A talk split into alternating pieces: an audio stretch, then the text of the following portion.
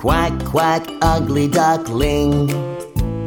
Look into the water. You are big and ugly. Nobody likes you.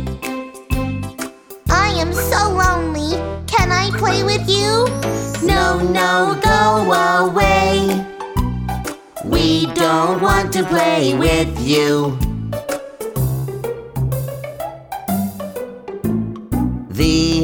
Ugly duckling wants to fly like the swans.